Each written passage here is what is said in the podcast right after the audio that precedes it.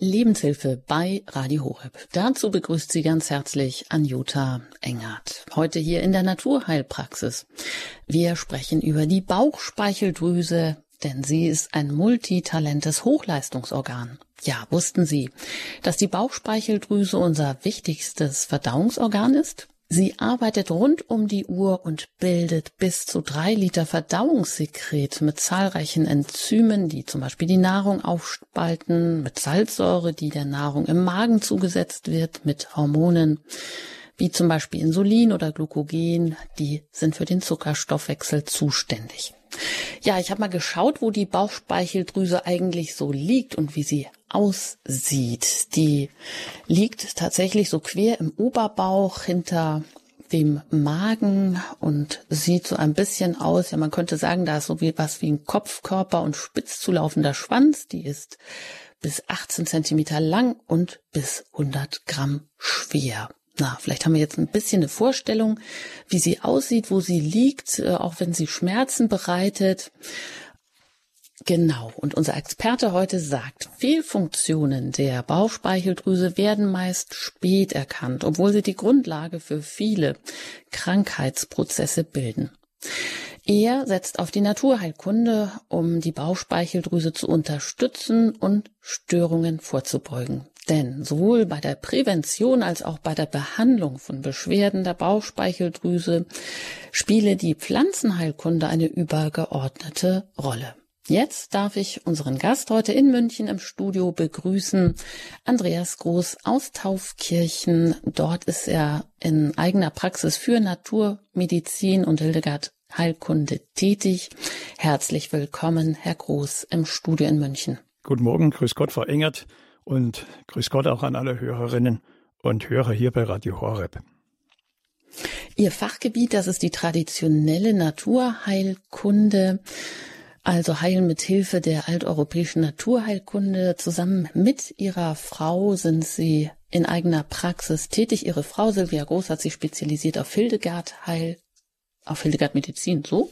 Genau. Sie sind in erster Linie Heilpraktiker, aber auch als Paar- und Familientherapeut tätig, sind auch Medizinjournalist und haben sich auch ähm, auf Rücken- und Wirbelsäulenprobleme spezialisiert und noch viele andere Zusatzausbildungen gemacht. Herr Groß, ja, die Bauchspeicheldrüse, ja, ein ganz wichtiges Organ, hm, Vielleicht fangen wir einfach mal damit an zu gucken, was ist denn so, hm, warum ist sie Hochleistungsorgan? Was rechtfertigt diese ja, herausragende Rolle der Bauchspeicheldrüse? Frau Engert, Sie hatten in der jetzigen Anmoderation schon sehr viel interessante und spannende Dinge angesprochen und die Sendung wird da auch sicher so weitergehen, denn die Bauchspeicheldrüse ist tatsächlich multitalentiert. Sie ist unsere Verdauungsdrüse Nummer eins. Äh, Drüse bedeutet ja, dass sie Substanzen produziert und ausschüttet. In dem Fall sind es Enzyme und auch das Insulin für den Zuckerstoffwechsel. Sie ist letztlich an allen Verdauungsprozessen beteiligt, sowohl die Aufspaltung von fetten Kohlenhydraten und den Eiweißen. Und gerade eben der Zuckerstoffwechsel ist ja essentiell, also lebenswichtig für uns. Sie reguliert die ja, Zuckersteuerung, den Zuckergehalt im Blut, baut den Zucker in das Gewebe ein und kann ihn auch wieder mobilisieren. Wir erleben ja oft in der Praxis, dass Menschen, die jetzt Verdauungsprobleme haben oder generell Bauchschmerzen haben, dass sie sagen, mir tut's da oder dort weh. Und die ein oder anderen ähm, Aufmerksamkeiten, die man dann in den eigenen Körper schickt, deuten durchaus bei nicht allzu wenig Menschen auf eine gestörte Bauchspeicheldrüse hin. Jetzt gab es ja zum Thema Diabetes schon eine eigene Sendung mit dem Titel Süßes Blut mit bitteren Folgen. Wer daran interessiert ist, ähm, ja speziell über Diabetes, der kann da bei uns in der Mediathek nachgucken. Das war vom 4.12.2018 die Lebenshilfe. Ähm, deshalb wollen wir das heute nicht in den Mittelpunkt stellen, aber am Rande müssen wir das natürlich doch streifen, weil jeder wahrscheinlich mit der Bauchspeicheldrüse auch erstmal Insulinproduktion und Zucker in Verbindung bringt, auch Zuckerkrankheit, Diabetes Typ 2. Ähm, Herr Groß, vielleicht können Sie einfach kurz sagen, was ist denn so ein Richtwert an Zucker, den man nicht überschreiten sollte am Tag? Gibt es sowas oder ja, so ein Hinweis, wie dann eben keine Zwischenmahlzeiten zu sich zu nehmen? Was reguliert denn oder was entlastet die Bauchspeicheldrüse, dass, dass sie nicht immer solche äh, Spitzenwerte an Insulin produzieren muss? Ja, es gibt ja die Vorgaben von der Deutschen Diabetesgesellschaft. Ich glaube, die wurden sogar im Jahr 2012 dann ähm, nochmal überarbeitet, aber es gibt ja halt Richtwerte, nüchtern Zucker und äh, zum Beispiel zwei Stunden nach dem Essen, wie dann die Glukosewerte sind. Es gibt diesen HbA1c-Wert, das ist der Langzeitzucker, der wird in einem Zeitraum bestimmt von drei Monaten. Da sieht man dann, welche Schwankungen eventuell im Blutzuckerspiegel schon sein können. Die Normalwerte, also nüchtern, sollte man in der Früh, aber auch wieder abhängig von der Menge, die man gegessen hat und von der Zeit, wann man gegessen hat, aber sollte nicht über 100 sein. Es gibt ähm, den Prädiabetes, der wird häufig auch in den Naturheilpraxen entdeckt. Ähm, er ist nicht unbedingt manifestiert auf die Blutzuckerwerte, also der schwankt so, mal grob gesagt, zwischen 100 und 100 30 Milligramm pro Deziliter. Ähm, das kann mal mehr, mal weniger sein, aber es gibt einige Hinweise in der Naturheilkunde, so diagnostische Hinweise, wo man sagt, Sie müssen an den und dem Punkt in Ihrem Leben eine Weiche stellen, sonst entwickelt sich mit hoher Wahrscheinlichkeit dann doch ein manifester Diabetes, in dem Fall Typ 2. Typ 1 ist ja der, den auch Kinder schon haben können. Und äh, da spielen genetische Faktoren eine Rolle, aber Diabetes Typ 2 hat eben sehr viel zu tun mit der Lebensweise, Bewegungsmangel, Übergewicht und so weiter. Und genau, damit wir da vielleicht auch so ein bisschen eine Weichenstellung mit an die Hand bekommen, was, äh, was können wir tun?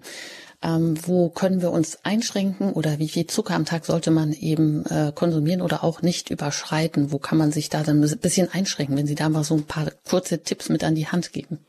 Ja, es gibt so ein paar Regeln. Ähm, der Body Mass Index ist ja ein ganzes Stück doch überholt. Dann schaut man, wie groß bin ich, äh, welches Gewicht habe ich und dann rechnet man diesen Body Mass Index. Und wenn er in einem guten Bereich liegt, äh, dann ist man froh und trotzdem kann es sein, dass der Fettanteil im Körper in der Zellsubstanz äh, zu hoch ist. Das Wichtigste, um eine Bauchspeicheldrüse zu entlasten, sowohl bezüglich der Verdauungsleistung, aber auch in Richtung Zuckerstoffwechsel ist, eine vernünftige Lebensweise, sowohl geistig als auch körperlich. Da geht es um regelmäßige Bewegungsabläufe, da geht es um eine vernünftige Ernährung, natürlich Reduktion von Kohlenhydraten oder auch von Fetten. Also das Übermaß soll nicht in diesem Bereich sein von Fetten und Kohlenhydrate, denn Kohlenhydrate werden ja auch immer umgebaut in Glucose, also bilden zum Schluss dann Zucker und ein hoher Konsum an Kohlenhydraten ähm, belastet den Körper auch von der Energiebildung her. Und da sollte man schauen, dass man für sich selber auch mal ein bisschen spürt, ähm, mit welcher Art der Ernährung fühle ich mich auch am wohlsten. Wichtig ist auch am Abend nicht zu spät und nicht zu viel essen, am besten auf tierische Nahrungsmittel verzichten, denn die Bauchspeicheldrüse möchte eigentlich so ab 18, zwischen 18 und 19 Uhr nicht mehr allzu viel leisten. Und wenn sie dann am Abend noch während wir schlafen, ähm, arbeiten muss und Eiweiße, Kohlenhydrate und Fette aufspalten muss, dann kann es sein, dass das eben nicht funktioniert und sehr viele Menschen dann mit der Zeit ernsthafte Probleme entwickeln können. Das sagt Andreas Groß. Er ist Heilpraktiker in eigener Praxis, Praxis für Naturmedizin und Hildegard Heilkunde tätig. Praxis wieder gesund.de auch auf der ähm, Online ähm, zur Verfügung. Ja, also mit der Diabetes, mit Diabetes ist es nicht nur eine Sache des Zuckerkonsums, sondern auch, ähm, hat auch mit Übergewicht, mit Fettkonsum zu tun, auch mit Eiweiß, dass man am Abend nicht mehr so in rauen Mengen alles essen sollte. Ähm, Herr Groß, sagen Sie doch mal die Hauptaufgaben. Wir haben gesagt, die Bauchspeicheldrüse, sie ist ein multitalentiertes Hochleistungsorgan und sie bildet ganz viel Verdauungssaft jeden Tag. Was ähm, oder welche Funktion haben denn diese ganzen Verdauungssäfte?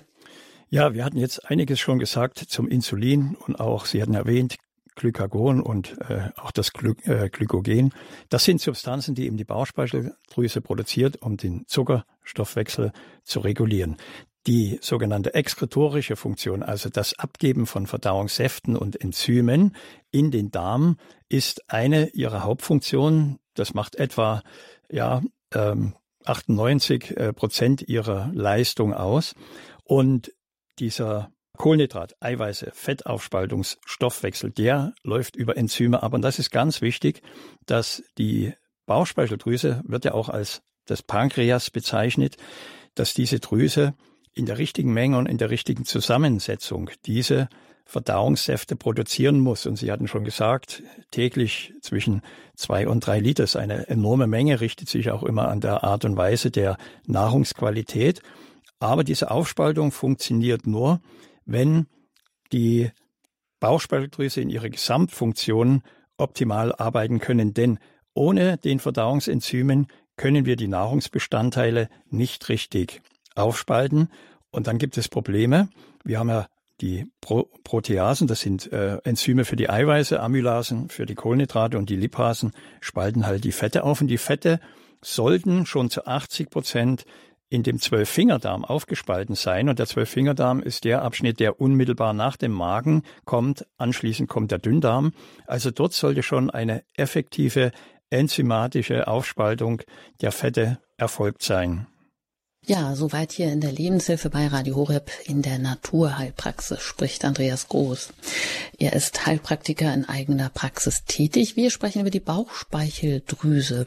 Und Sie haben ja schon gesagt, viele Leute kommen mit Verdauungsbeschwerden in ihrer Praxis. Und aber Fehlfunktionen der Bauchspeicheldrüse, die werden meist spät erkannt. Jetzt haben wir natürlich schon die gängigste Krankheit im Zusammenhang mit der Bauchspeicheldrüse erwähnt, Diabetes. Aber was sind denn noch andere Haupterkrankungen? Es gibt drei Gruppen.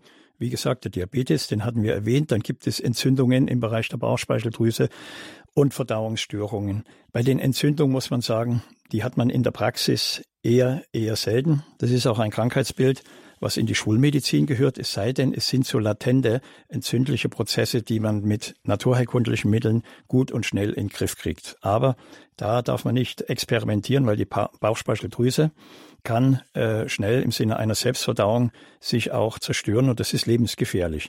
Die Entzündungen, wie gesagt, ähm, sind ähm, ein Krankheitsbild, was sehr latent ähm, und sehr still von sich gehen kann. Es gibt Menschen, die haben immer wieder sogenannte abdominelle Reizungen. Sie haben immer wieder Schmerzen im Oberbauchbereich und was durchaus darauf hindeuten könnte, dass es nicht der Magen, auch nicht das Leber-Galle-System ist, sondern tatsächlich die Bauchspeicheldrüse. Und es gibt einige sehr bewährte naturheilkundliche Methoden innerhalb der Behandlung, aber auch äh, der Heilpflanzenkunde. Aber es ist ein Bereich, den man sehr sensibel betrachten muss, denn eine Bauchspeicheldrüsenentzündung kann sich schnell zu einem lebensbedrohlichen Krankheitsbild entwickeln und dann muss die Schulmedizin eingreifen und ähm, Entzündungen enden dann durchaus auch im Krankenhaus. Das nächste wären eigentlich diese, wie Sie schon eben sagten, Verdauungsstörungen. Das ist das, was in der Naturheilkunde ähm, am meisten zur Konfrontation wird in unserem Berufsbild. Man spricht auch von der sogenannten exkretorischen Pankreasinsuffizienz bedeutet eine Störung, eine Schwäche der Verdauungsenzyme bezüglich Aufspaltung Eiweißfette, Kohlenhydrate. Das sind ja die drei Nahrungsbestandteile. Und wenn es dort zu einer sogenannten Insuffizienz kommt, zu einer abgeschwächten Funktion, das können zum Beispiel jahrelange Fehlernährungen sein, kann aber auch sein, dass dieses Phänomen hereditären Ursprungs ist. Das bedeutet, eine gewisse angeborene genetische Tendenz hat. Und es gibt da tatsächlich auch im Bereich der Augendiagnostik ganz interessante Hinweise auf hereditäre Belastungen. Die Augendiagnostik ist ja eine Methode, eine Hinweisdiagnostik, muss man sagen, die man sehr sensibel nutzen kann. Man darf es nicht überbewerten, aber man bekommt mit dieser Methode auch sehr interessante Hinweise auf Störungen innerhalb der Verdauungsorgane. Und diese fehlende Enzymproduktion, man nennt es in der Medizin Maldigestionssyndrom, es kommt dann zu einer unvollständigen Aufspaltung. Und die Folge ist dann natürlich Fäulnis, Gärung im Darm und eben eine nicht mehr vollständige Aufnahme der Nahrungsbestandteile, also sprich unsere Nährstoffe. Und wir entwickeln tatsächlich dann durch die mangelnde Funktion der Bauchspeicheldrüse eine Art ja, Mangelzustand an Vitalstoffen. Und das ist dann das sogenannte Malabsorptionssyndrom. Das heißt, es werden nicht mehr die nötigen Substanzen vom Darm ins Blut abgegeben. Also die Absorption findet dort nicht mehr statt. Mhm, das ist interessant. Aber jetzt sind ja Verdauungsstörungen irgendwie so unspezifisch. Gibt es denn irgendwie einen Hinweis, der jetzt ähm, ja mir auch als Patient oder eben als ähm, Nicht-Fachmann schon irgendwie einen Hinweis darauf gibt, das könnte mit der Bauchspeicheldrüse oder mit einer Schwäche vielleicht zusammenhängen? Also es gibt sehr viele Hinweise, die man dann zu einem diagnostischen Gesamtbild zusammenfassen muss. Erst einmal ist der Spontanbericht des Patienten immer wichtig. Also wie schildert er seine Beschwerden? Da gibt es eine sogenannte äh, Pathogenese, das heißt eine hm, ja, Entstehungsreihenfolge der Beschwerden. Und äh, es gibt zum Beispiel Phänomene, wo die Menschen sagen, wenn ich esse, habe ich schon während der Nahrungsaufnahme Probleme. Das spricht dann eher für den Magen. Wenn die ja, Verdauungsprobleme vielleicht dann schon ein, zwei oder drei Stunden oder vielleicht sogar am nächsten Tag erst spürbar sind, dann spricht es eher für den Dünn- oder auch Dickdarm. Die meisten Beschwerden, die auf die Bauchspeicheldrüse hindeuten, kommen etwa zwischen 20 Minuten und einer Stunde, je nachdem wie die Verdauungsleistung ist. Das könnte schon ein Hinweis sein. Dann hat man verschiedene Möglichkeiten, auch sich die Zunge anzuschauen und ähm, dem Patienten auch zu untersuchen, äh, abzutasten, den Bauchraum, wo er eventuell ähm, schmerzdolente Punkte hat. Generell kann man sagen, bei dieser Bauchspeicheldrüsenschwäche sprechen die Menschen auch über eine gewisse ja, eingeschränkte Leistungsfähigkeit. Und durch diese nicht richtig aufgenommenen Vitalstoffe entwickelt sich tatsächlich, selbst bei denen, die von der Menge her genügend essen, eine Gewichtsabnahme. Das ist einfach die Folge der nicht richtig aufgenommenen Nahrungsbestandteile. Und dieses ganz klassische mit Blähungen, mit ähm, auch krampfhaften Durchfällen kann schon ein Hinweis sein. Vom Stuhlgang her gibt es die sogenannten Fettstühle. Wenn also die Bauchspeicheldrüse durch das fehlende Enzym namens Lipase die Fette nicht richtig aufspalten kann, ist beim Stuhlgang der Fezes, sagt man, zu fettig und ähm, das ist dann auch durchaus ein sinnvoller diagnostischer Hinweis.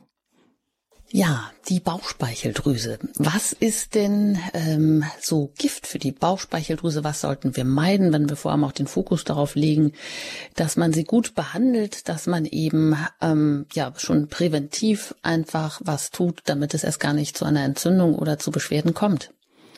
Also das ja klassische äh, Toxin, Gift, was wir zu uns nehmen können, ist der Alkohol. Alkohol belastet nicht nur die Leber, sondern tatsächlich die Bauchspeicheldrüse. Denn Alkohol in Verbindung jetzt auch mit Kohlenhydraten überfordert den gesamten Verdauungstrakt in einem hohen Maße. Dann gibt es äh, von der Ernährung her eine klare Tendenz in zu fettes Essen.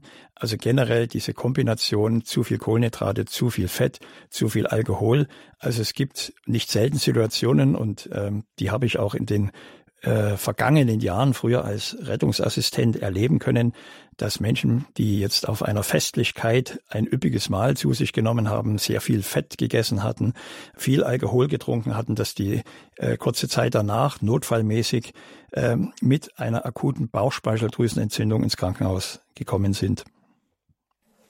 Das heißt gerade, was man in Bayern so gerne pflegt. Jawohl. Ein fettes Essen und dann braucht man hinterher einen Schnaps, damit es besser sich verteilt. Also das ist sozusagen für die Bauchspeicheldrüse leider ein No-Go, oder? Würde ich sagen. Es gibt immer solche Kompensatoren, äh, Kompensationen, die man dann empfiehlt, die aber aus medizinischer Sicht dann durchaus auch äh, nicht gut gehen können. Tja, schade, aber vielleicht kann man umsteigen auf was anderes, auf eine andere gute Tradition beim Essen. ähm, Herr Groß, wie ist das denn mit äh, Heilpflanzen? Welche sind denn da zu empfehlen? Ja, mit den Heilpflanzen bei der Bauchspeicheldrüse ist das eine äh, doch andere Blickrichtung, als wenn man versucht, den Magen oder auch die Galle zu behandeln. Denn es gibt einige sehr wirkungsvolle, aber, aber bei weitem nicht so viel Heilpflanzen, die gezielt auf die Bauchspeicheldrüse einwirken. Wenn man jetzt zum Beispiel einen Verdauungstee trinkt, wirkt er natürlich schon auch auf Magen, Galle und Bauchspeicheldrüse, aber effektiv wenn man die Bauchspeicheldrüse behandelt, hat man aus dem Bereich der exotischen Pflanzen, und wir bekommen ja da immer wieder neue Pflanzen hinzu durch moderne Forschung, es gibt neue Erkenntnisse und somit neue Möglichkeiten. Wir nutzen zum Beispiel für die Bauchspeicheldrüse den Haronga-Strauch wird auch als Drachenblutbaum bezeichnet, weil er einen sehr roten Saft hat. Und dieser Haronga-Strauch steigert die Enzymproduktion und verbessert somit die Aufspaltung der Nahrung was als Folge eine reduzierte toxische Belastung im Darm nach sich zieht. Denn alle Nahrungsbestandteile, die nicht aufgespalten werden und auch nicht aufgenommen werden ins Blut, führen im Darm sehr häufig zur Gärung, Bildung von Fuselalkohol oder auch zur Fäulnis. Denn die nächste Pflanze, also es gibt diese vier Klassiker aus dem exotischen Bereich. Die nächste Pflanze ist Syzygium, der Jambulbaum ähm, eine sehr interessante Pflanze. Man verwendet die getrockneten Teile, in dem Fall die Rinde und die Früchte. Und er führt auch zur Steigerung des Säfteflusses der Bauchspeicheldrüse und kann als Adjuvanz, das heißt als begleitendes Mittel bei dem Diabetes verwendet werden, also Diabetes Typ 2. Als dritte Pflanze Okoobaka, ein Urwaldbaum, der von den Naturvölkern schon seit langem genutzt wird, auch bei Vergiftungen über Nahrungsmittel. Und Oko Obaka regt ebenfalls den Säftefluss an, reguliert das Zusammenspiel der Bauchspeicheldrüse mit dem Leber-Galle-System und damit haben wir schon eine verbesserte Fettverwertung. Und wie gesagt, eingesetzt bei Lebensmittelvergiftung bringt es relativ schnell oft eine Erleichterung. Und als vierte Pflanze ist der Bitterholzbaum, Lignum amarum, wird verordnet als Tee, wird auch als Quassia-Baum verwendet. Und äh, dieses, dieses Quassia äh, ist ein sehr gutes Mittel für die Leber, parallel auch genauso gut für die Bauchspeicheldrüse. Und es hilft, die Fettverdauung ähnlich wie auch bei Okuobaka zu verbessern, indem die Gallenflüssigkeit die Fette ja emulgieren muss und der Bauchspeichel mit der Lipase, mit diesem fettaufspaltenden Enzym dann dazu führt, dass die Fette auch optimal aufgenommen werden können. Gut, das klingt ja jetzt wirklich ganz schön exotisch. Die Pflanzen, die Sie uns anbieten als Prävention bei äh, Verdauungsstörungen, hervorgerufen durch die Bauchspeicheldrüse, also einmal der Haronga-Strauch, die Syzygium okubaka und Quassia-Baum, also Bitterholzbaum. Wo bekommt man das denn her oder in welcher Form kann man das dann einnehmen? Früher war es so, wenn man diese Pflanzen auf eine ganz klassische phytotherapeutische Rezeptur verordnet hatte, in den richtigen Mischungen, ausgerichtet auf das jeweilige individuelle Beschwerdebild, war es für Apotheken kein Problem, diese Substanzen zu besorgen und zu mischen. Wir als Heilpraktiker dürfen rezeptieren, wir dürfen auch Pflanzen abgeben, aber wir dürfen diese nicht mischen. Also Einzeldrogen dürften wir abgeben, aber wir dürfen sie nicht mischen, weil das ist dann die Herstellung eines Heilmittels und das darf nur der Apotheker. Und heute ist es leider so, dass viele Apotheken die Pflanzenheilkunde nicht mehr führen in ihrem Programm oder dass bestimmte Substanzen nur in einer größeren Menge bestellt werden können und dann wird es schwierig. Ähm, es gibt verschiedene Möglichkeiten, einerseits übers Internet, aber über Apotheken, die auch in München ähm, gibt es hier Apotheken, die tatsächlich noch traditionell diese schönen Heilpflanzen, sowohl heimische, alteuropäische als auch exotische Pflanzen ähm, abgeben können. Und da muss man sich ein bisschen schlau machen ähm, und eine gute Rezeptur ähm, sich dann geben lassen von einer Heilpraktikerin oder einem Heilpraktiker. Oder es gibt ja auch Ärzte, die die Phytotherapie anwenden. Also eine gute Rezeptur ähm, ist wichtig und die Pflanzen muss man sich dann dort besorgen, wo man sie tatsächlich eben bekommen kann empfiehlt Andreas Groß. Er ist ähm, Heilpraktiker in eigener Naturheilpraxis in Taufkirchen südlich von München tätig. Unter praxisgesund.de können Sie auch weitere Informationen bekommen. Aber jetzt können Sie erstmal auch hier anrufen und Ihre Fragen direkt hier bei uns in der Naturheilpraxis einbringen zum Thema die Bauchspeicheldrüse, wenn Sie Beschwerden haben, wenn Sie Vermutungen haben oder Probleme oder einfach Fragen rund um die Bauchspeicheldrüse, dann ist das jetzt für Sie möglich. Das Hörertelefon ist freigeschaltet und Sie erreichen uns unter der 089 517 008 008. Wenn Sie außerhalb von Deutschland anrufen, dann wie immer zuerst die 0049 wählen und dann die 89517 008 Nach der Musik geht es hier weiter in der Lebenshilfe bei Radio Horeb mit der Naturheilpraxis.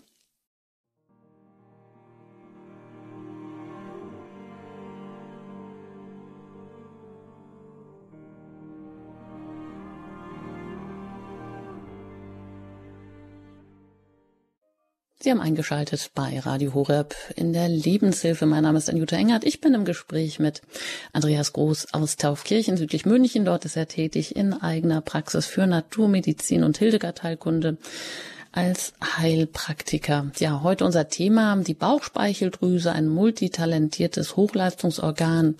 Und Sie können auch jetzt uns direkt hier in der Sendung anrufen, Ihre Fragen an Herrn Groß stellen unter der 089 517 008 008.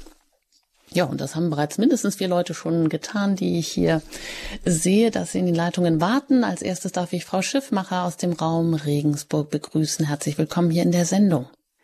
Ja, äh, ich habe äh, schon seit seit fünf Jahr, Jahre ja, die Bauchspeicheldrüse. Gut, mir hat geholfen die Ärztin, aber trotzdem nicht immer läuft das gut.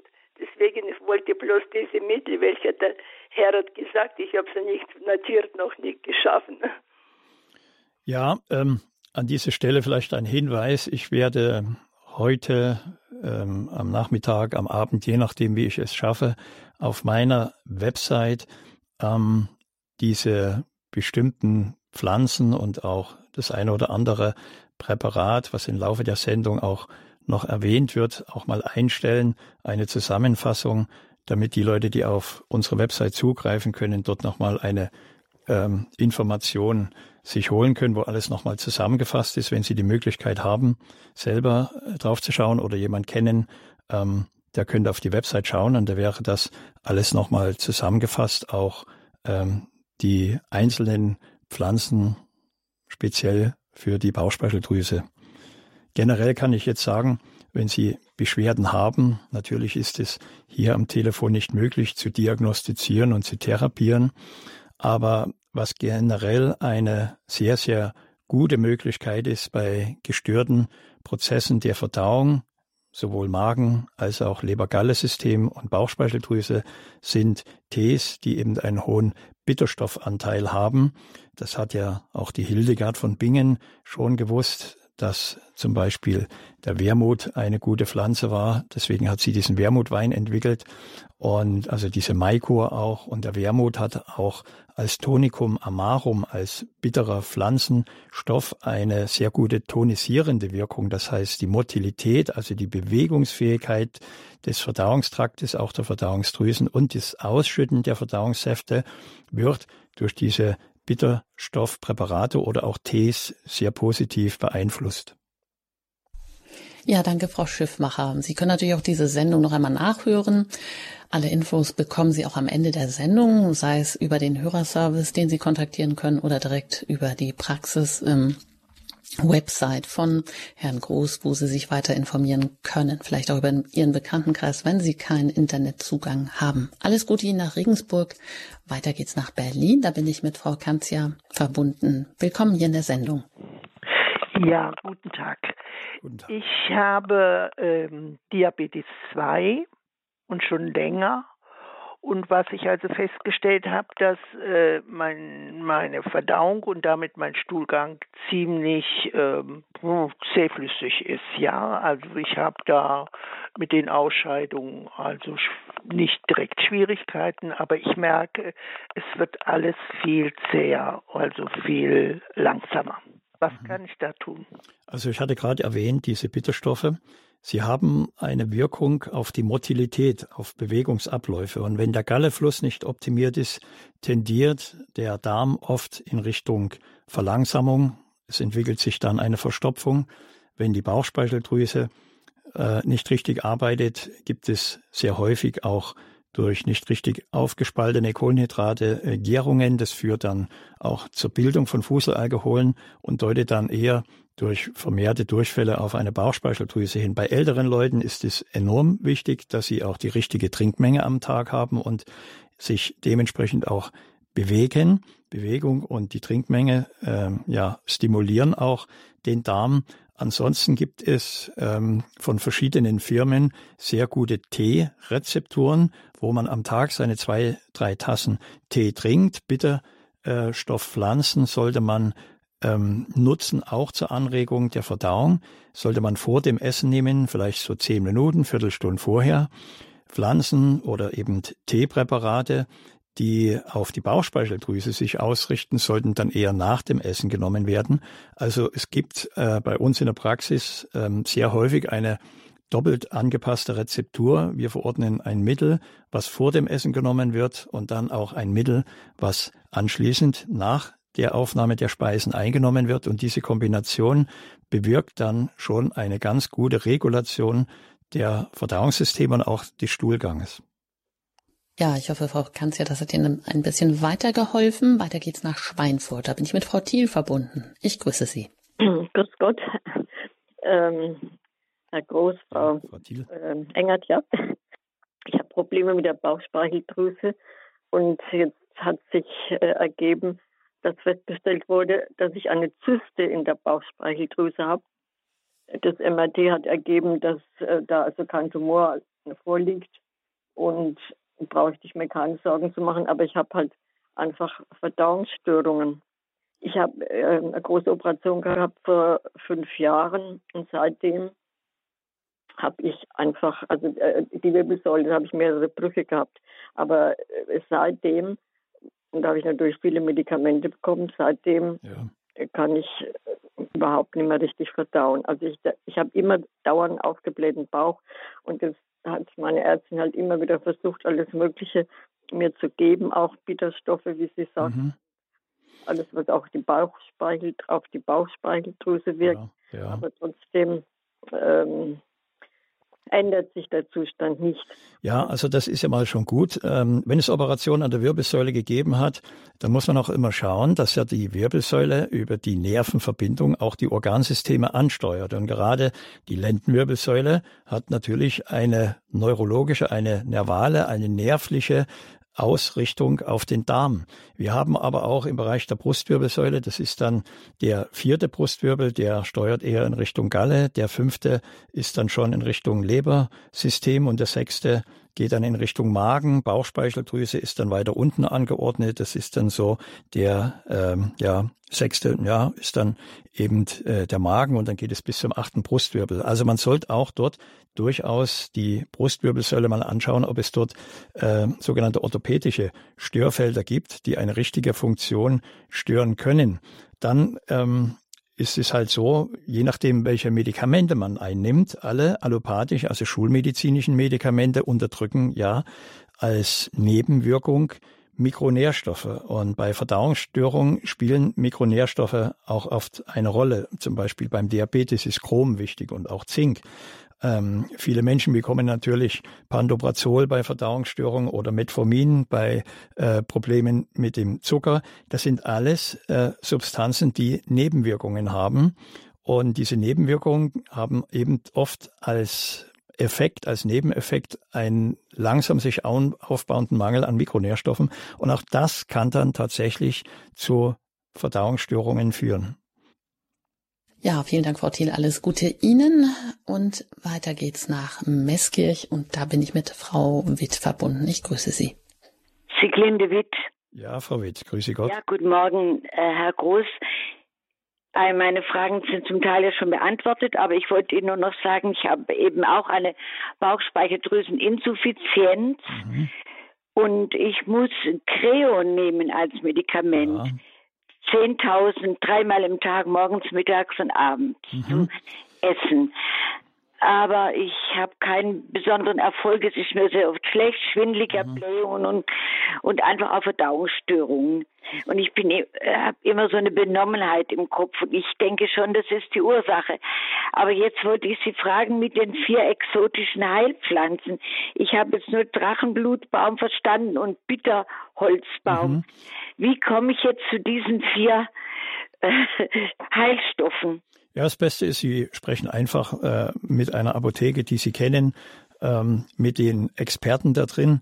Und wie gesagt, dieser Haronga-Strauch, dann hat man das Syzygium Okoobaka und dieser Quassia-Baum oder Bitterholzbaum. Ich stelle das dann auf meine Website nochmal drauf. Heute am Abend oder morgen ist es dann sicher ähm, abrufbar. Und ähm, Sie hatten ja jetzt äh, verschiedene Sachen beschrieben, die Sie eben einnehmen für die Bauchspeicheldrüseninsuffizienz, also eine Bauchspeicheldrüsenschwäche. Kreon ist ja im Grunde genommen ein Enzympräparat, was eben die fehlenden Enzyme ersetzen soll.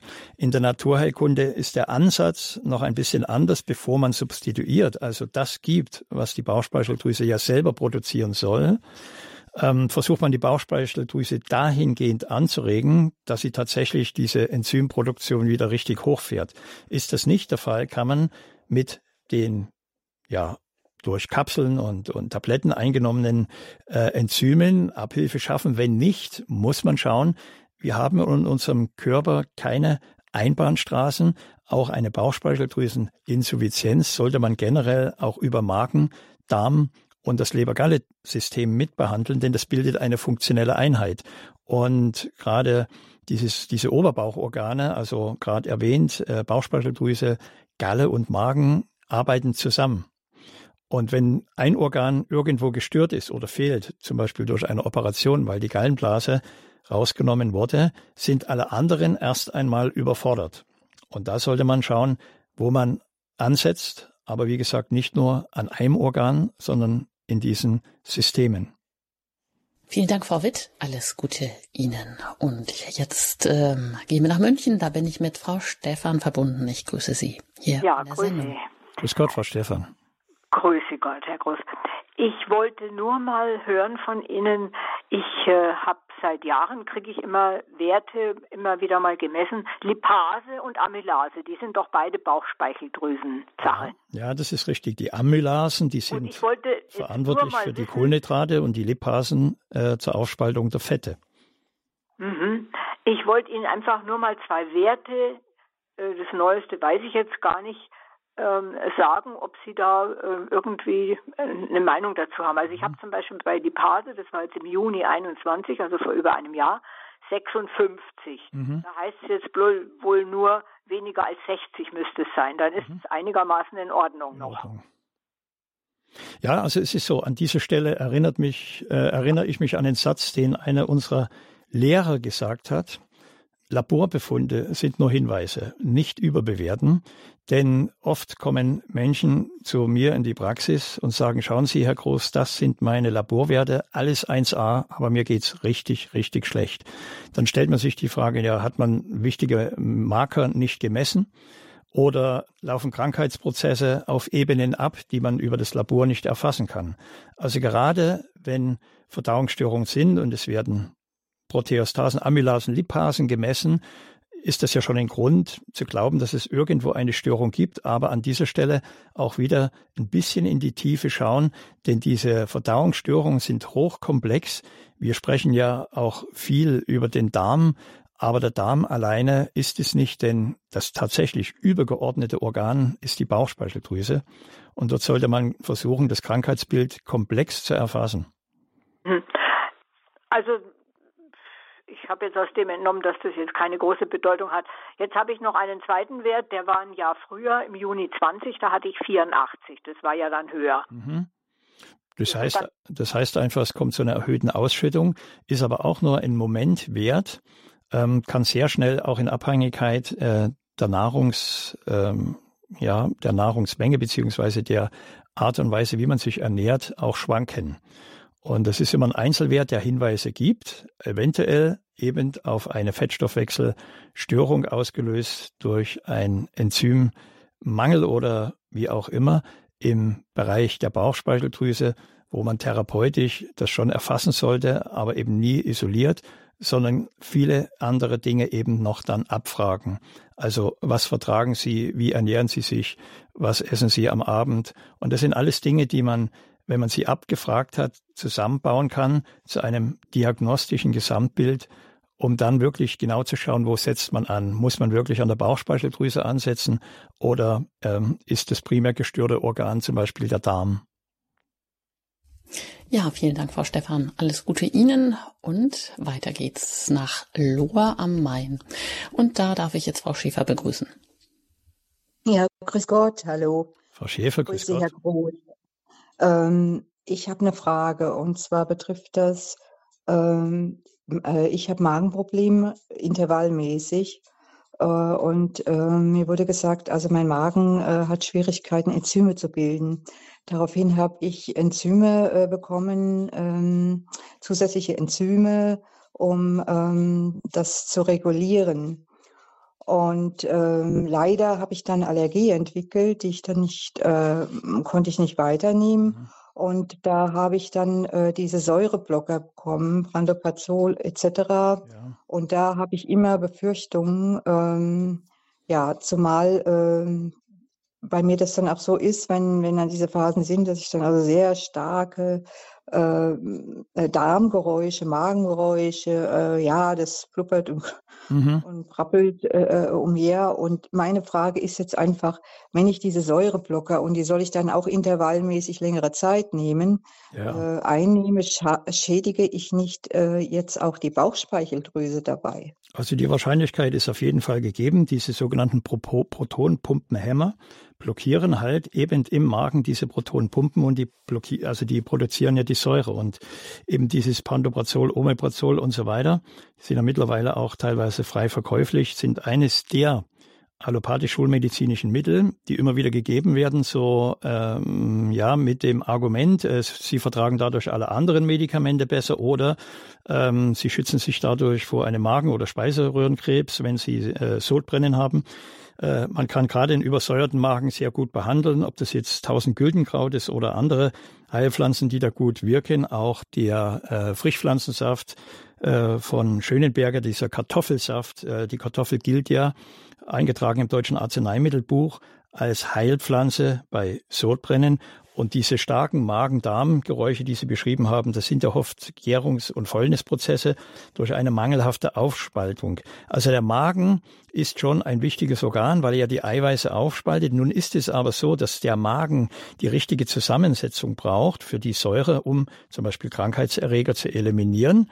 Gleichzeitig produziert er aber auch einen Faktor, das ist der sogenannte Intrinsikfaktor.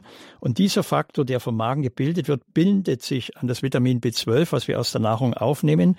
Und nur dadurch sind wir in der Lage, B12 aufzunehmen. Wenn wir also diese Protonenpumpenhämmer nehmen, das sind Inhibitoren, sagt man, also stoffwechselunterdrückende Mittel, genauso wie äh, Cholesterinsenker zum Beispiel, dann wird dieser Intrinsikfaktor nicht gebildet und es besteht die hohe Gefahr, dass wir im Laufe der Zeit einen Vitamin B12 Mangel bekommen, was natürlich dann schon wieder fatale Wirkungen haben kann, zum Beispiel fürs Nervensystem. Also, wie Sie das so beschreiben, ist das auch sehr komplex, auch mit den Geräuschen und so weiter. Ähm, man sollte, und das ist halt die Ausrichtung der Naturheilkunde, Symptome nicht einfach pharmakologisch unterdrücken, sondern Symptome als Wegweiser nutzen auf der Suche nach den wirklichen Ursachen. Und ähm, gerade bei der Behandlung von Verdauungsstörungen kann man ein Organ, wie ich jetzt schon mehrmals auch gesagt habe, nicht isoliert betrachten. Sie sind alle miteinander verbunden. Der Magen mit dem Darm, die Bauchspeicheldrüse übergeordnet und sie arbeiten zusammen. Also da sollte man genau hinschauen, äh, wo da eigentlich die Grundstörung liegt. Ja, soweit. Danke, Frau Schäfer, für Ihre Anfrage und ich hoffe, es ist damit auch ein bisschen beantwortet oder Sie kommen ein bisschen weiter damit. Jetzt rufen noch viele an, deshalb geht's weiter und jetzt in die Oberpfalz und da bin ich mit Frau Bogner verbunden. Ich grüße Sie. Ja, guten Morgen, Frau Engert. Guten Morgen, Herr Groß. Guten Morgen, Frau Bogner. Ja, es geht um Folgendes. Ähm, ich stelle immer wieder fest, ähm, nach dem Essen ähm, so 20 Minuten bis Stunde, das haben Sie wunderbar beschrieben, da wird es mir übel. ich habe seit einiger Zeit, also seit 2018, habe ich meine Ernährung ein bisschen umgestellt. Ich habe einfach gemerkt, wenn ich morgens Zucker zu mir nehme, wird mir sofort heiß. Mhm. Und äh, ich denke immer, meine Heizung ist kaputt. Ich, ich, weiß nicht, wie ich das besser beschreiben soll. Und äh, habe also dann auf den Zucker verzichtet und versuche auch auf, auf Kaffee zu verzichten. Damit geht es mir besser.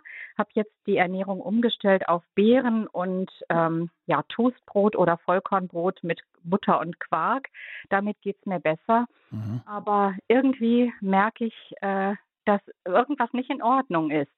Ähm, Sie hatten auch beschrieben, wenn man am Abend ähm, noch fette Speisen zu sich nimmt oder viel Eiweiß, dann wäre das ungünstig. Ähm, das habe ich genau letztens erlebt. Da war ich eingeladen, habe ein tolles Abendessen bekommen mit Sauce Bernays und einem großen Stück Rindersteak. Mhm. Und ich habe fast zwei Wochen gebraucht, äh, dass mein Magen oder ich weiß nicht was, also dass es mir innerlich wieder besser ging. Ich hatte die ganze ja, Zeit Beschwerden. Ja. Also es gibt so genannte diätetische Fehler, ja, die führen dann wirklich dazu, dass bestimmte Bereiche unseres Verdauungssystems ein klein wenig kollabieren können. Sie sind dann so überfordert, dass sie, ich sage jetzt mal, ähm, ihre normale Funktion nicht am nächsten Tag äh, wieder in Gang setzen können. Die gesamte Verdauung arbeitet ja innerhalb unseres Tagesrhythmus von 24 Stunden, mal mehr, mal weniger. Und gerade ähm, diese Speisen am Abend, diese üppigen Speisen führen ja zu einer Art Autointoxikation oder auch selbst wenn man in der Früh den Zucker isst. Zucker bringt zwar kurzzeitig die Energie, ist aber letzten Endes ein Zellgift. Den Zucker ähm, einerseits brauchen wir ihn für die Energiebildung, aber andererseits äh, führt er sehr häufig auch zu einer Übersäuerung und zu einem vermehrten Wachstum von pathogenen Keimen im Darm. Das sind nicht nur Pilze wie Hefepilze, sondern auch äh, ja, andere Bakterien, da gibt es äh, diese äh, Bacteroides firmicutes ratio.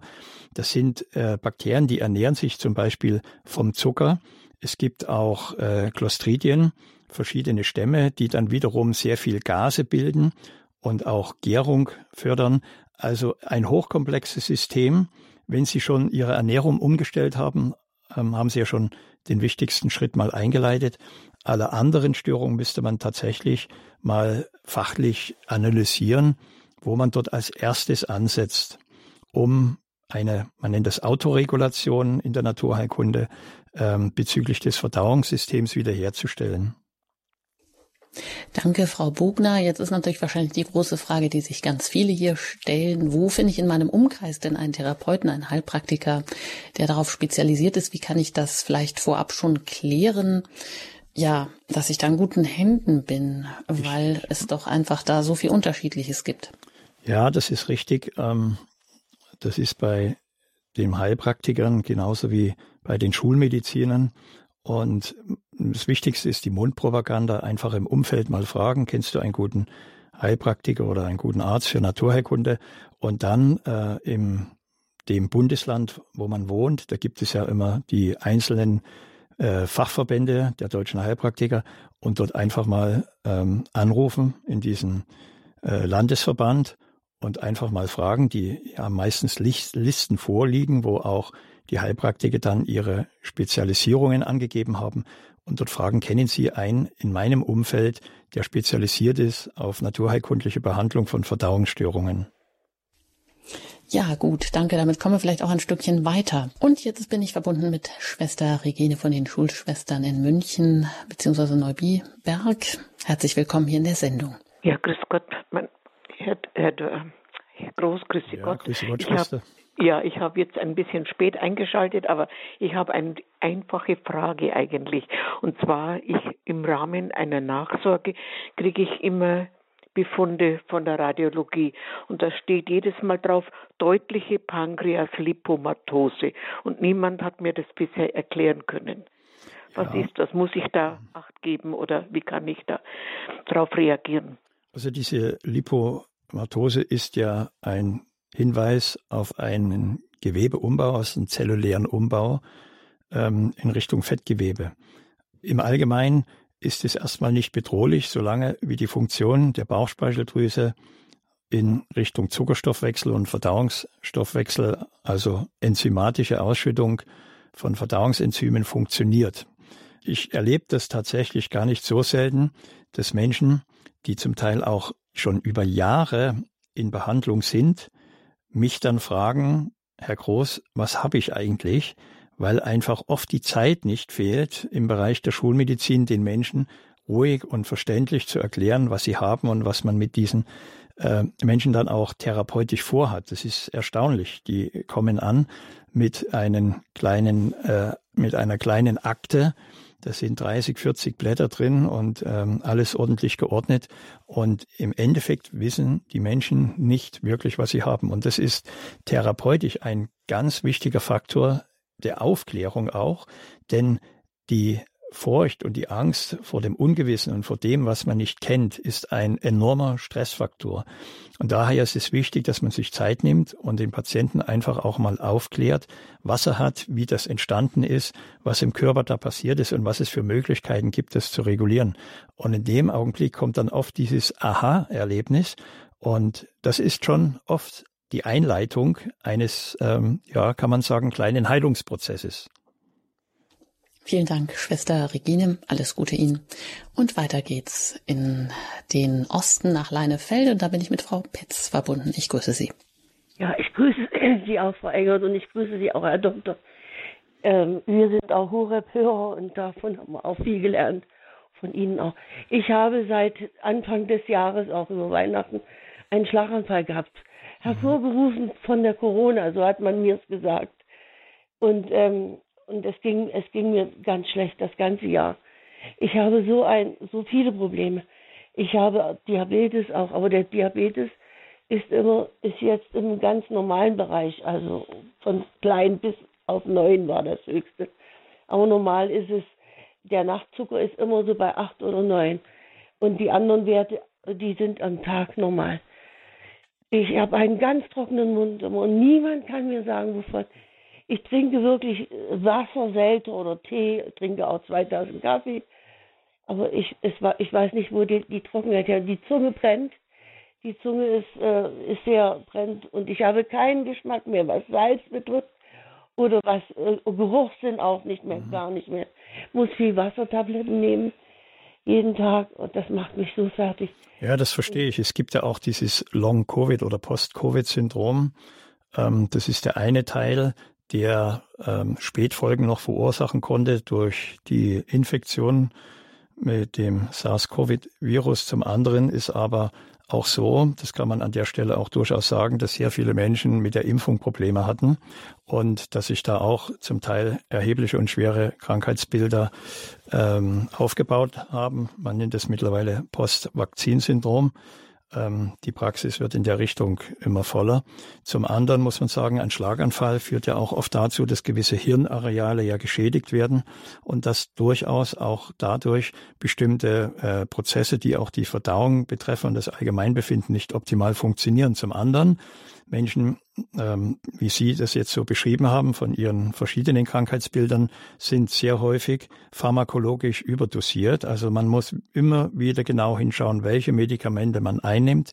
Sind die wirklich in dieser Dosis oder überhaupt äh, noch notwendig, kann man diese Präparate ersetzen mit natürlichen Substanzen, die genau denselben Effekt haben, aber eben diese Nebenwirkungen, zum Beispiel Unterdrückung von Mikronährstoffen, nicht aufweisen. Wir versuchen in der Praxis dann auch immer mal wieder ähm, in der Schulmedizin Kontakt aufzunehmen, um uns da mal ähm, abzugleichen, dass die Patienten nicht so sehr überlastet werden. Oft kommt dann die Antwort, ähm, das müssen die alle nehmen. Wenn nicht, dann passiert was Schlimmes. Und es ist immer schade, dass da immer gedroht wird. Es gibt Menschen, die haben irgendwann mal ihre ganzen Medikamente abgesetzt. Das ist ein Extremfall. Aber ähm, es ging dann auf einmal viel besser als vorher. Also das ist ein wichtiger Faktor. Welche Medikamente nehmen Sie? Sind, sind Ihre Symptome tatsächlich Krankheitssymptome oder auch teilweise Symptome äh, von Medikamenten. Man nennt das äh, iatrogene Schäden, die dann entstehen können. Und das ist sehr, sehr häufig. Hm, wo könnte Frau Petz sich hinwenden? Also ich denke, den besten Weg, den man wählen kann, wenn man krank ist, dass man beide Seiten nutzt, sowohl die Schulmedizin als eben auch die Naturheilkunde. Es gibt ja doch immer mehr Ärzte, die auch diese Komplementärausbildung machen, Arzt für Naturheilkunde. Und ähm, da freue ich mich immer drüber. Da ist auch der Austausch ganz gut. Äh, dann schicken äh, uns auch diese Mediziner, auch Patienten. Und ähm, es ist, geht ja nie um die Schulmedizin, nie um die Naturheilkunde. Es geht immer um den Patienten und wenn man es genauer sagt, um den Menschen. Padre Pio hat sich ja immer zum Beispiel ganz, ganz äh, genau ausgerichtet auf die Linderung der Leiden. Ich spreche selten in der Praxis von Heilung, aber ich spreche eher von Linderung, weil das ist immer der erste Schritt. Und da äh, gibt es immer wieder Türen, die man öffnen kann, zusammen mit dem Patienten oder der Patientin, wo man sagt, das ist der erste Schritt, den gehen wir jetzt mal gemeinsam. Und dann werden Sie merken, ähm, dass es Ihnen durchaus an vielen Punkten schon besser geht. Und man sollte nie vergessen, es geht ja nicht nur um den Verdauungstrakt, sondern der Verdauungstrakt ist ja auch etwas, was ganz, ganz eng mit unserer Psyche in Verbindung steht. Ja. Und man sagt, es gibt eine sogenannte neuroregulative Möglichkeit, eine Behandlungsform, um den Verdauungstrakt äh, zu regulieren, dass er besser funktioniert, dass zum Beispiel der Darm nicht verkrampft oder dass die Gallengänge oder auch die Gänge der Bauchspeicheldrüse nicht verkrampfen. Das nennt man Dyskinesin. Dann gibt es Abflussstörungen in Richtung Galle und wir haben in der Richtung auch ähm, in der abendländischen Medizin Pflanzen, das ist zum Beispiel Melisse, das ist Baldrian Hopfen oder auch die Passionsblume, die da in der Richtung schon regulativ wirken. Und zwar jetzt nicht über die klassischen Bitterstoffe, sondern über das enterische Nervensystem, das Bauchnervensystem und den Vagusnerv. Und das sind alles nervliche Bereiche, die unser Verdauungssystem mitsteuern. Es gibt, die sind vor einigen Jahren sehr populär hier auf den Markt gekommen, ganz spezifische Pflanzen, das sind diese sogenannten Adaptogene. Das sind Pflanzen mit hervorragenden, wirklich wunderbaren und erstaunlichen Eigenschaften, wo man immer wieder ähm, sich fragt, was hat der Herr, der Schöpfer, für eine Idee gehabt, solche kleinen, unscheinbaren Pflanzen irgendwo wachsen zu lassen in ganz abgelegenen Gebieten in Nordostsibirien, ähm, wo tatsächlich dann Heilkräfte drinstecken, es ist enorm. Man staut immer wieder. Und diese Adaptogene, da gibt es, das ist zum Beispiel der Rosenwurz, ja, bekannt als Rhodiola oder auch Ashwagandha, auch eine uralte, jahrtausendealte Heilpflanze, die unser Nervensystem reguliert, was einen großen Einfluss auf die Funktion der Verdauungsdrüsen hat. Es gibt auch mittlerweile sehr gut bewährte Präparate, die in der Richtung entwickelt wurden. Also wir setzen in der Praxis immer zum Beispiel fällt mir jetzt ein, Slow Beat heißt die Slow Beat, also englisch geschrieben, könnte man übersetzen, wieder in seinen langsamen harmonischen Rhythmus hineinfinden. Und das deutet dann schon eben auch auf diesen Verdauungsrhythmus hin. Und an dieser Stelle sollte man nicht vergessen, der Schlaf ist ein enorm wichtiger Faktor, denn erstens regenerieren wir nachts, wir wollen nachts nicht verdauen die Krebsabwehr ist in der Nacht am höchsten und ein gesunder Schlaf, ein gesundes Ein- und Durchschlafvermögen muss man auch mit bei Verdauungsbeschwerden oft in den Vordergrund stellen, weil solange wie man nicht richtig schläft, gibt es auch immer Störungen in dem Bereich von Verdauungen. Und da gibt es ein Präparat, das ist auch englisch ähm, geschrieben, Good Night, ganz einfach, wie gute Nacht heißt das.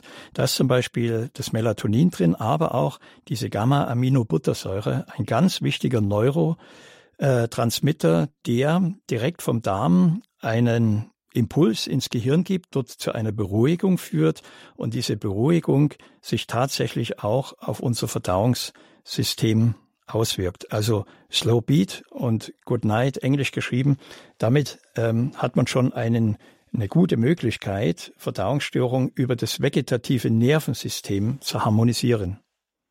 Ja, vielen Dank. Alles Gute nach Leinefelde. Eine letzte Hörerin, das müsste hier gerade noch passen, aus München, mit der ich jetzt hier verbunden bin. Ich grüße Sie. Ja, grüß Gott, grüß Gott, Herr Groß.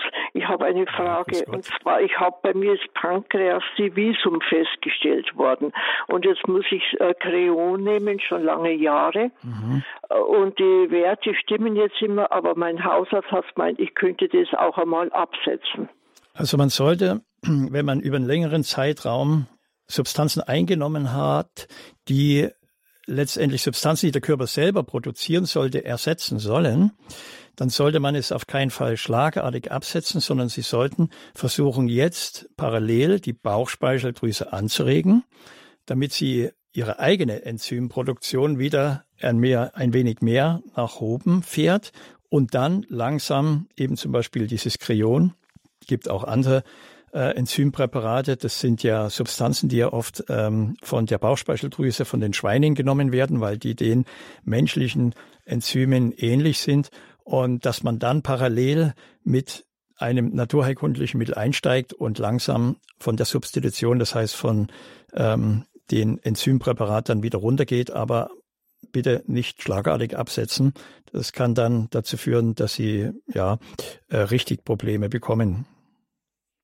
Ja, Herr Groß, was würden Sie abschließend uns mit auf den Weg geben, wenn es um die Bauchspeicheldrüse geht und darum, dass man eben auch dieses multitalentierte Hochleistungsorgan, dass man gut damit umgeht, gut auch in der Prävention ist, dass es eben gar nicht erst zu Beschwerden kommt oder wenn, dass man sich dann wirklich auch auf die Pflanzenheilkunde konzentriert? Die Bauchspeicheldrüse, so wie wir es jetzt äh, gehört haben, ist tatsächlich das übergeordnete Organ, denn die Bauchspeicheldrüse steuert tatsächlich das bakterielle Genom.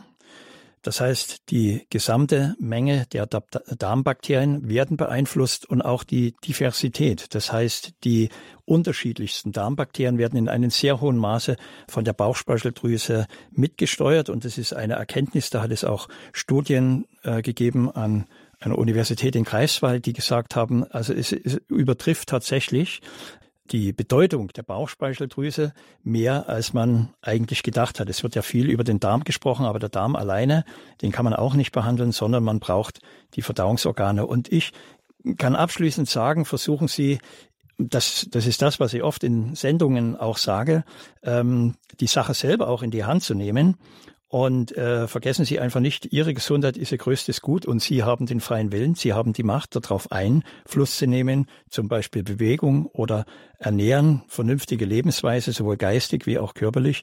Und nutzen Sie vor allen Dingen die heilsamen Kräfte der Natur. Und was sehr wichtig ist, ähm, abschließend, ähm, segnen Sie alle Medikamente, die Sie einnehmen, ob das naturheilkundliche sind oder schulmedizinische, segnen Sie diese Mittel, dass alles, was nicht gut ist, abfällt und alles, was Ihnen hilft, äh, wirkt. Und wir machen das auch in der Praxis. Äh, unsere Praxis wird auch gesegnet und ich lasse auch meine Arbeit segnen, weil ohne diesen, dieser, dieser Gnade äh, sind wir manchmal sehr hilflos und sitzen dann drin und ich erlebe es hin und wieder, dass ich in der Praxis sitze und denke, oh Gott, oh Gott, was mache ich jetzt? Und ich habe dann in meinem Nebenraum ein Bild von Pater Pio, das kann ich von meinem Schreibtisch aus sehen. Dann schaue ich immer am Patienten ein Stück vorbei und sage, Pater Pio, jetzt äh, übernimmst du mal hier die Führung. Und das ist etwas, was wir nie unterschätzen dürfen. Ähm, in der Gnade bleiben, im Gebet bleiben und im Segen bleiben.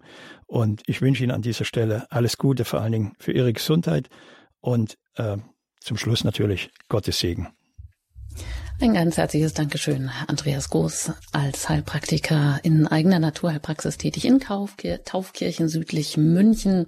Ja, auch, dass Sie hier so diese Demut beweisen, dass ähm, auch Sie sich da unter den Schutz des Höchsten stellen, auch in Ihrer täglichen Arbeit. Alles Gute Ihnen und gerne auch auf Wiederhören. Ja, wenn Sie weitere Informationen brauchen, Sie bekommen alles erstmal über die Website von Radio Horeb. Da gibt es weitere Informationen im Tagesprogramm. Da können Sie auch direkt dann Kontakt aufnehmen, wenn Sie das mögen mit der Praxis von Herrn Groß, dann tun Sie es am besten über die Website wiedergesund.de. Dort finden Sie dann auch ähm, noch viele Informationen zu dieser Sendung heute im Verlauf des Tages oder auch morgen dann zusammengestellt. Und natürlich können Sie immer bei uns in der Mediathek diese und andere Sendungen nachhören und weitere Informationen über Radio Horeb bekommen. Ich danke Ihnen für Ihr Interesse, für Ihr reges Anrufen und danke Ihnen auch hier vorab immer schon für Ihre Unterstützung im Gebet und auch durch Spenden, denn Radio Horeb ist rein spendenfinanziert und damit wir weiter auf Sendung bleiben können, an dieser Stelle ein herzliches Dankeschön an Sie. Einen gesegneten Tag wünscht Ihnen Ihre Anjuta Engert.